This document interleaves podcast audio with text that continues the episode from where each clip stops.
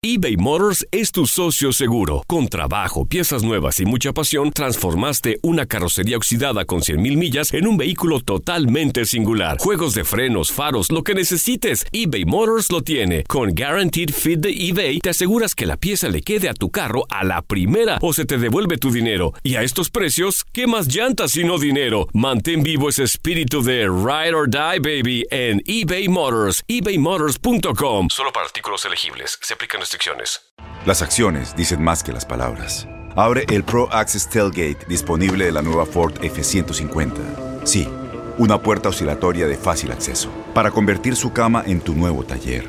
Conecta tus herramientas al Pro Power Onboard disponible. Ya sea que necesites soldar o cortar madera, con la F-150 puedes. Fuerza así de inteligente solo puede ser F-150. Construida con orgullo Ford. Pro Access Tailgate disponible en la primavera de 2024. When something happens to your car, you might say,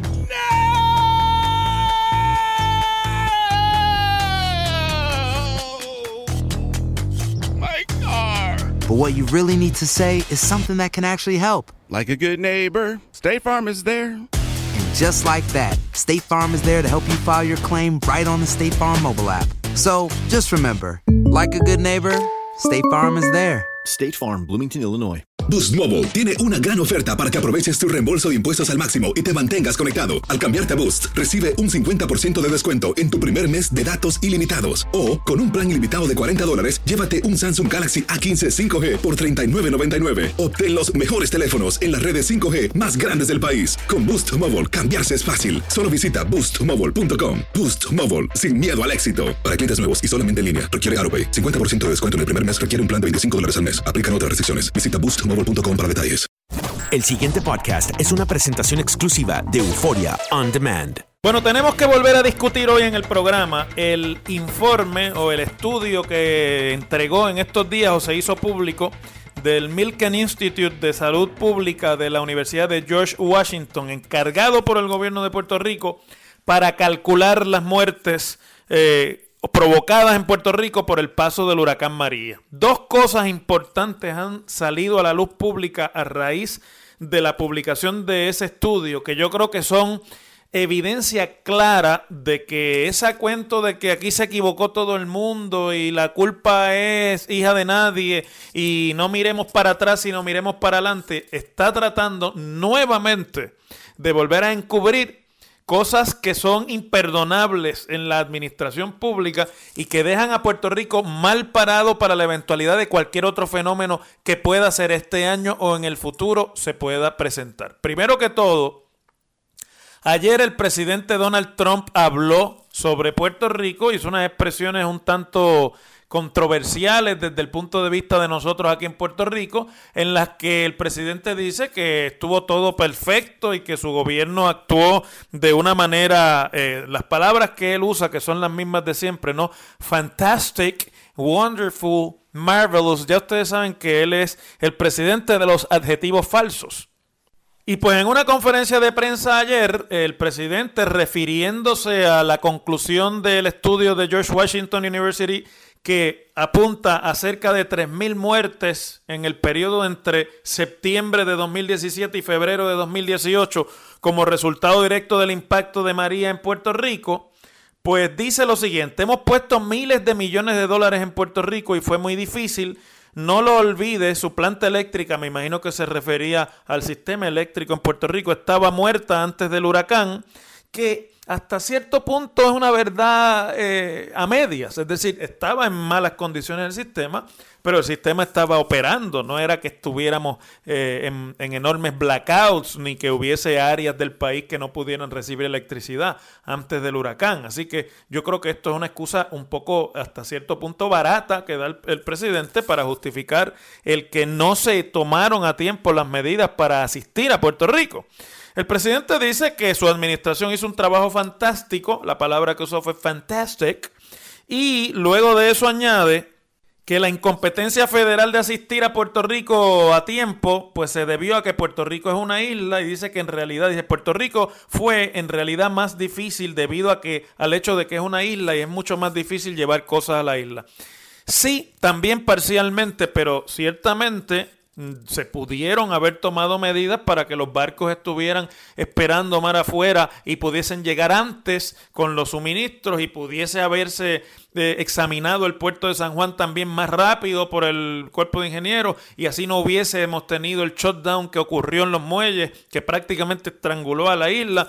Y todo eso fue parte de una respuesta deficiente del gobierno federal sin contar con que la, la ayuda militar y la designación de un militar de alto rango para dirigir las operaciones de salvamento en Puerto Rico vino casi 10 días después del huracán y porque la opinión pública en Puerto Rico y los Estados Unidos comenzó a demandar que se tratase a Puerto Rico con el nivel que se había tratado el caso de Katrina, que era hasta el huracán María en Puerto Rico la catástrofe natural más grande que había visto los Estados Unidos en el siglo XX.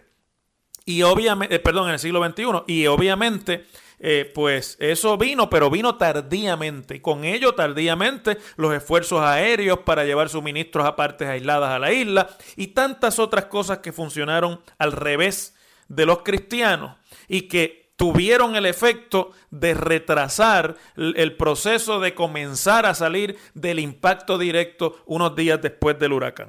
Lo increíble de todo esto es que a estas alturas todavía no ha habido una reacción del gobierno de Puerto Rico sobre las expresiones de Donald Trump y que no la va a haber porque obviamente aquí lo que domina de parte de la mentalidad gubernamental es quédate callado porque así la ira de los dioses no se desata contra nosotros y vamos a tratar de agradarle al dios Trump para que el dios Trump trate con benevolencia al desvalido pueblo puertorriqueño, cosa que me parece que es un error que nadie respeta en el ambiente político norteamericano al que se comporta de esa forma y que además falla en sacar la cara por el pueblo de Puerto Rico. Pero como si eso fuera poco, el ex director de la Agencia de Manejo de Emergencias y Administración de Desastres, que ahora se llama Negociado de Manejo de Emergencias bajo la sombrilla de Seguridad Pública, ha dicho hoy que se creó una confusión de grandes proporciones con el establecimiento de la sombrilla de seguridad pública que entre otras cosas tuvo el efecto de dejar confusa y no tener claro la línea de mando para la toma de decisiones en un momento de, grave catástrofe y dificultad para el país.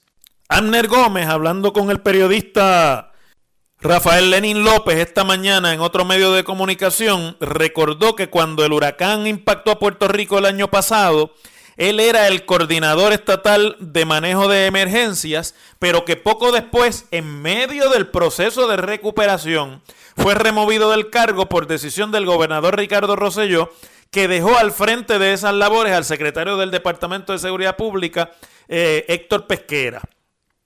Ustedes recuerdan que ahí se creó una especie de eh, nebulosa que Amner Gómez al principio era la persona que contacto del gobierno, era la persona con la que los medios de comunicación y el país entero se comunicaba eh, y que de momento desapareció y la, la razón que se dio fue que se le había mandado de vacaciones. Sobre eso, dice Amner Gómez lo siguiente, a mí se me dijo que me fuera de vacaciones, obviamente porque había una confusión sobre la persona que estaba liderando estos procesos. Y sigue diciendo, había una confusión porque originalmente FEMA me tenía a mí como coordinador estatal hasta que el gobernador puso a Pesquera en el puesto de coordinador estatal. Acto seguido dice que cuando se le dijo que se fuera de vacaciones, él decidió no irse de vacaciones porque él entendía que tenía una responsabilidad en medio del desastre, pero que sí se fue del centro de operaciones, el famoso COE, ¿se acuerdan? Que estaba todo el mundo allí no pasaba nada allá en el centro de convenciones, donde se había centralizado, como mandan los manuales en este tipo de contingencia, el mando eh, para tomar las decisiones en medio de la emergencia y que él, pues como ya no tenía función de mando, se fue a trabajar en las oficinas de la agencia y que después renunció al negociado eh, y que había regresado al cuerpo de emergencias médicas donde era su puesto de carrera en el gobierno de Puerto Rico. Todo esto, amigas y amigos, pues yo creo que es como si fuera una novela que se nos fue perdiendo en los detalles porque estábamos inmersos en el proceso de nadie tenía luz, no había televisión, solamente la radio se podía utilizar para llevar a cabo eh, comunicación en el país. la misma prensa tenía dificultad para eh, lograr la información y además que pues los medios de internet no se podían acceder, que es una de las formas en las que hoy día mucha gente lee lo que antes se leía en papel y por lo tanto no tenemos muy claro en Puerto Rico, en la opinión pública, qué fue lo que sucedió durante esos días. Dice Amner Gómez que la ley provee para que el coordinador manejo, de manejo de emergencia sea la figura, sea una figura distinta al director estatal de manejo de emergencia. O sea que en ese sentido, pues que hayan puesto pesquera de coordinador, pues no está en contra de la ley. Pero dice, no me consta que el secretario Pesquera tenga esos adiestramientos. Sí te puedo decir que él ya tenía un approach con las agencias federales y que eso y que en eso mostró eficiencia. Es decir, aquí Héctor Pesquera es el hombre de confianza de los federales. Dicho sea de paso, mucha gente lo identifican como la ficha de token de la administración Rosselló para que la Fiscalía Federal y las demás agencias federales no se vayan a meter con el gobierno porque tiene una relación muy cercana con la fiscal federal y con el, equipo de policía y seguridad federal en Puerto Rico. Y mucha gente dice que esa es la razón por la cual no lo votan del gobierno, que hace rato está pasado haber salido de él. Pero dejando eso aparte, aquí yo creo que nosotros tenemos que repasar con mucho cuidado lo que está diciendo Abner Gómez antes de concluir que esta es una persona que está dolida porque lo removieron en medio de una emergencia de las funciones que estaba realizando. Las expresiones de Amner Gómez, que son las primeras públicas que hace después de que lo removieron de su puesto en medio de la, del periodo de, de, Ni siquiera estábamos en recuperación, estábamos en respuesta todavía a la emergencia del huracán María. Son altamente serias, son bien serias y además dicen mucho del nivel de improvisación y de falta de conocimiento de los que estaban tomando las decisiones en ese momento y que son la razón principal por la cual aquí hubo el número de muertes que se está diciendo y además el proceso de, recuperación, inclusive de las utilidades públicas, se tardó tanto y fue tan difícil en términos de su coordinación a tiempo para poderse recuperar eh, Puerto Rico. Miren, primero lo que está diciendo Amner Gómez es que las agencias federales no tuvieron claro al principio quién era el coordinador del gobierno de Puerto Rico, que primero era él y que en medio de eso lo sacaron y pusieron a pesquera y que hubo una confusión en cuanto a con quién se eh, comunicaban las agencias federales. Si usted sabe un poquito de contingencia y manejo de emergencia, usted sabe que ese es uno de los errores más graves que se pueden cometer cuando se está trabajando con la, con la contingencia de una catástrofe natural, que se nublen las líneas de mando, que en un momento en que están interrumpidas las comunicaciones, que no hay celulares, que no hay electricidad, que no hay alumbrado, que las carreteras están obstruidas, que no se puede llegar a lugares donde normalmente las carreteras pueden llevar a un equipo donde los aeropuertos están cerrados, donde el muelle de San Juan y los puertos estaban cerrados, no se sepa ni siquiera claramente la línea de mando, eso es un grave problema porque ese es el momento más importante para el establecimiento de una línea de mando para que no haya confusión, porque la confusión es tardanza, la confusión es falta de ayuda donde hace falta, la confusión es inclusive manejo inadecuado de peligros que pueden causarle la pérdida de la vida a los seres humanos. No digo yo en María, en cualquier contingencia de desastre natural. Es más, Tan importante es la línea de mando que esa es la razón principal por la cual la reacción o la respuesta casi siempre después de un desastre tan abarcador y tan, tan destructor como este huracán fue en Puerto Rico, se envían efectivos militares porque en la milicia, a diferencia del servicio civil, la línea de mando prela es lo más importante y además es algo para lo cual la disciplina militar eh, entrena a los que son parte de los cuerpos militares. La idea de militarizar esas funciones no es una cuestión de vicio, sino para asegurarse que las cadenas de mando son tan y tan respetadas que son castrenses, como en un ejército en medio de una guerra. Y yo, pues miren, yo creo que a esto no le podemos seguir dando chiquita.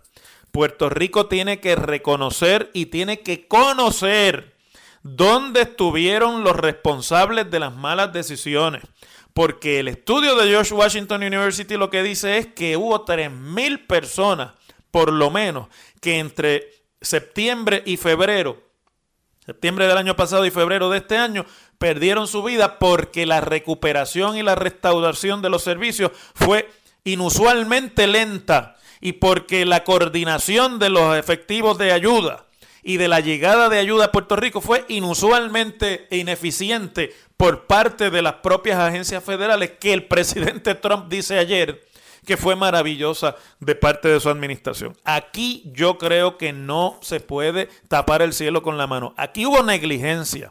Hubo negligencia que ahora no se puede excusar. Y venir a decir a estas alturas que la culpa es de todos, o sea que es huérfana, yo creo que deja mucho que desear y, las responsabilidades hay que imponerlas, no solamente porque hay que sacar a esa gente de la toma de decisiones para siempre, sino porque Puerto Rico está expuesto a que se repita nuevamente una catástrofe como esta y vamos a estar en manos de los mismos que no supieron tomar las decisiones, que hicieron confusa la línea de mando y que no permitieron que se coordinara las ayudas cuando había que coordinarlas. Y eso no es una cuestión pequeña que usted puede eh, despachar con pasar la página. Eso es una cuestión casi criminal, porque le costó la vida a gente que de otra manera no hubiesen tenido que perder la vida en medio del proceso de recuperación. Las cosas como son. En WKAQ se abre el aula del profesor Ángel Rosa. Conoce de primera mano cómo se bate el cobre en la política. Las cosas como son. Profesor Ángel Rosa en WKAQ. Esperado nueve meses por respuesta a la reclamación de tu propiedad comercial. Se te está acabando el tiempo para actuar. Hazlo o vas a perder el derecho a tu pago, al pago de tu reclamación. Llama hoy a Merlin Law Group al 787-756-4444 y te ayudamos a obtener compensación por tu negocio. Apunta Merlin Law Group, puertoricoclaims.org. Se escribe puertoricoclaims.org. O llamas al 787-756-4444. Otra vez, 756-4444. Llama hoy a nuestros abogados para una consulta gratis. Merlin Law Group. La controversia en el Partido Popular sigue subiendo de tono. Yo he estado siguiendo con ustedes aquí lo que durante dos semanas, ya casi tres, ha dominado la discusión dentro del principal partido de la oposición en términos de el involucramiento del presidente Héctor Ferrer a sueldo de un grupo de eh, cabilderos o de eh, grupos que llevaban a cabo una campaña contra el gobierno de Alejandro García Padilla y las decisiones del gobierno de Alejandro García Padilla eh, con respecto a la deuda de Puerto Rico. Y pues eso ha desatado una guerra dentro del Partido Popular. Héctor prevaleció en la Junta de Gobierno eh, y allí se impuso la idea de que esto era una cuestión de trabajo legal, aunque no ha quedado muy claro si en verdad era trabajo legal porque estaban involucrados en una campaña de desprestigio al gobierno de Alejandro, mientras que Héctor pues es líder del Partido Popular Democrático. Y, se, y, es un cuestionamiento directo a la lealtad suya como líder del partido contra un gobernador de su partido. Pero bueno, eh, en términos generales se había quedado en suspenso por la decisión de la Junta el que pues Héctor permanezca en la presidencia y no, no se le exigió mayores explicaciones o la renuncia. Ahora, ustedes saben que eso no ha terminado la guerra que la guerra ha ido subiendo de tono con publicaciones casi diariamente en la prensa del país sobre el involucramiento de Héctor en una cena en Washington con la gente de DCI, sobre los colaboradores de Héctor en la campaña para la recaudación de fondos eh, y sobre la particular relación que existe entre un grupo de cabilderos y el presidente del Partido Popular. Bueno, la guerra es a muerte. Mm, Héctor acusó a Alejandro, a Aníbal Acevedo Vilá de que está enfermo de odio. Aníbal desató el lunes pasado con unas expresiones sobre limpiar al Partido Popular del fango y de la mugre. Eh, y básicamente ha desatado una discusión existencialista dentro del Partido Popular que en mi opinión es una discusión final, dañina final, porque aquí no se puede decir que son los soberanistas contra los estadolibristas, ni los estadolibristas contra los soberanistas, sino que aquí es todos contra todos, soberanistas contra soberanistas, estadolibristas contra estadolibristas, y es realmente una controversia que amenaza con liquidar, como yo creo que ya ha comenzado la liquidación. Eh, casi inevitable del Partido Popular, el más antiguo y el más exitoso de los partidos políticos en la historia de existencia de los partidos políticos en Puerto Rico. Pero las organizaciones se deterioran y sus, y sus organismos internos se, se, van deteriorando y se van corrompiendo al punto en que ya no se sabe qué es lo que les une ni por qué son un partido político, porque ni siquiera la cohesión para buscar el poder los detiene de este afán de autodestrucción. Yo creo que es el momento de comenzar a básicamente buscar un árbitro en esa guerra entre Héctor Ferrer y el resto, parte del resto del liderato del partido, porque mientras Héctor esté buscando la gobernación, como abiertamente todo el mundo sabe que está, y haya otros intereses también involucrados, que también hay otros candidatos buscando la gobernación, pues no va a haber paz porque nadie va a estar de acuerdo con las decisiones de la estructura del, del, partido que está dominada por un candidato a la gobernación y que además de eso esa estructura está atacada por aspirantes también a la gobernación y la lucha se vuelve circular. Es el momento de quizás identificar figuras dentro de ese partido que puedan poner el orden, que puedan poner la sensatez, que se puedan hacer cargo de un proceso de diálogo interno y que no estén involucrados en la guerra. El problema es que los interlocutores se están acabando, porque inclusive el secretario general del partido, que es la figura institucional, que se supone que estuviera aquí eh, amparando y defendiendo la institución y la, y la independencia de criterio de la propia institución sobre las luchas internas, pues se ha dedicado también a defender al presidente abiertamente y, y más que un secretario general parece un director de campaña y eso le ha restado su capacidad para poder presentarse ante los populares como alguien que puede negociar cualquier disputa entre los populares. A todo esto se añade hoy las expresiones que ha hecho un alcalde muy querido dentro de la base del Partido Popular y que eh, eh, es un alcalde de los más leales en términos de cuáles son los lineamientos de las instituciones centrales del Partido Popular. El alcalde de Juncos, Alfredo Papo Alejandro, hasta ahora un leal de Héctor Ferrer en la contienda por la candidatura a la gobernación y que le respaldó en sus aspiraciones a la presidencia del partido luego de las elecciones pasadas, ha dicho, y lo voy a citar en una emisora colega en Humacao, expresándose, Papo Alejandro ha dicho que Roberto Prats y Héctor Ferrer cabildearon en contra de Alejandro García Padilla. Papo Alejandro no va a respaldar a ninguno de los dos para la gobernación. Estoy citando a Papo Alejandro. La amiga Carmen Yulín puede venir aquí es mi amiga personal, pero si los diálogos, refiriéndose a los diálogos patrios, que lleva van contra lo que Papo Alejandro cree que es el ELA, recogiendo los de la izquierda y los de la derecha, irlo a mejorar, como dijo Muñoz Marín, el mismo día que lo hizo.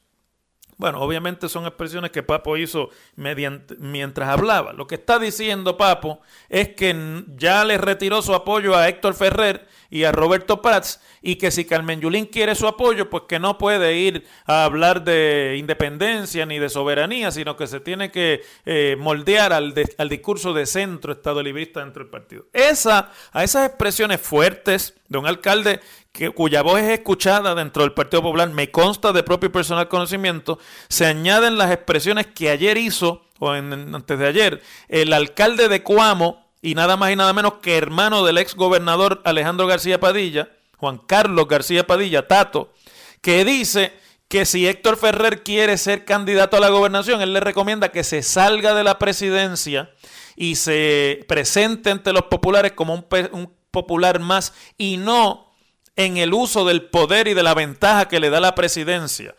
Todo el mundo sabe que entre los García Padilla y Ferrer hay mala sangre pero no deja de ser importante el planteamiento que hace Tato, porque me parece que Tato va por la línea que yo le estaba planteando aquí, que es que aquí hay que buscar un árbitro, que los procesos institucionales tienen que salirse de la lógica esta de yo soy el candidato y yo voy a usar esto para mí, o las candidaturas ya son lo que prela en el Partido Popular cualquier discusión, porque de lo contrario, de aquí para abajo esto es una guerra a muerte y el Partido Popular no va ganando esta guerra, sino que la va perdiendo.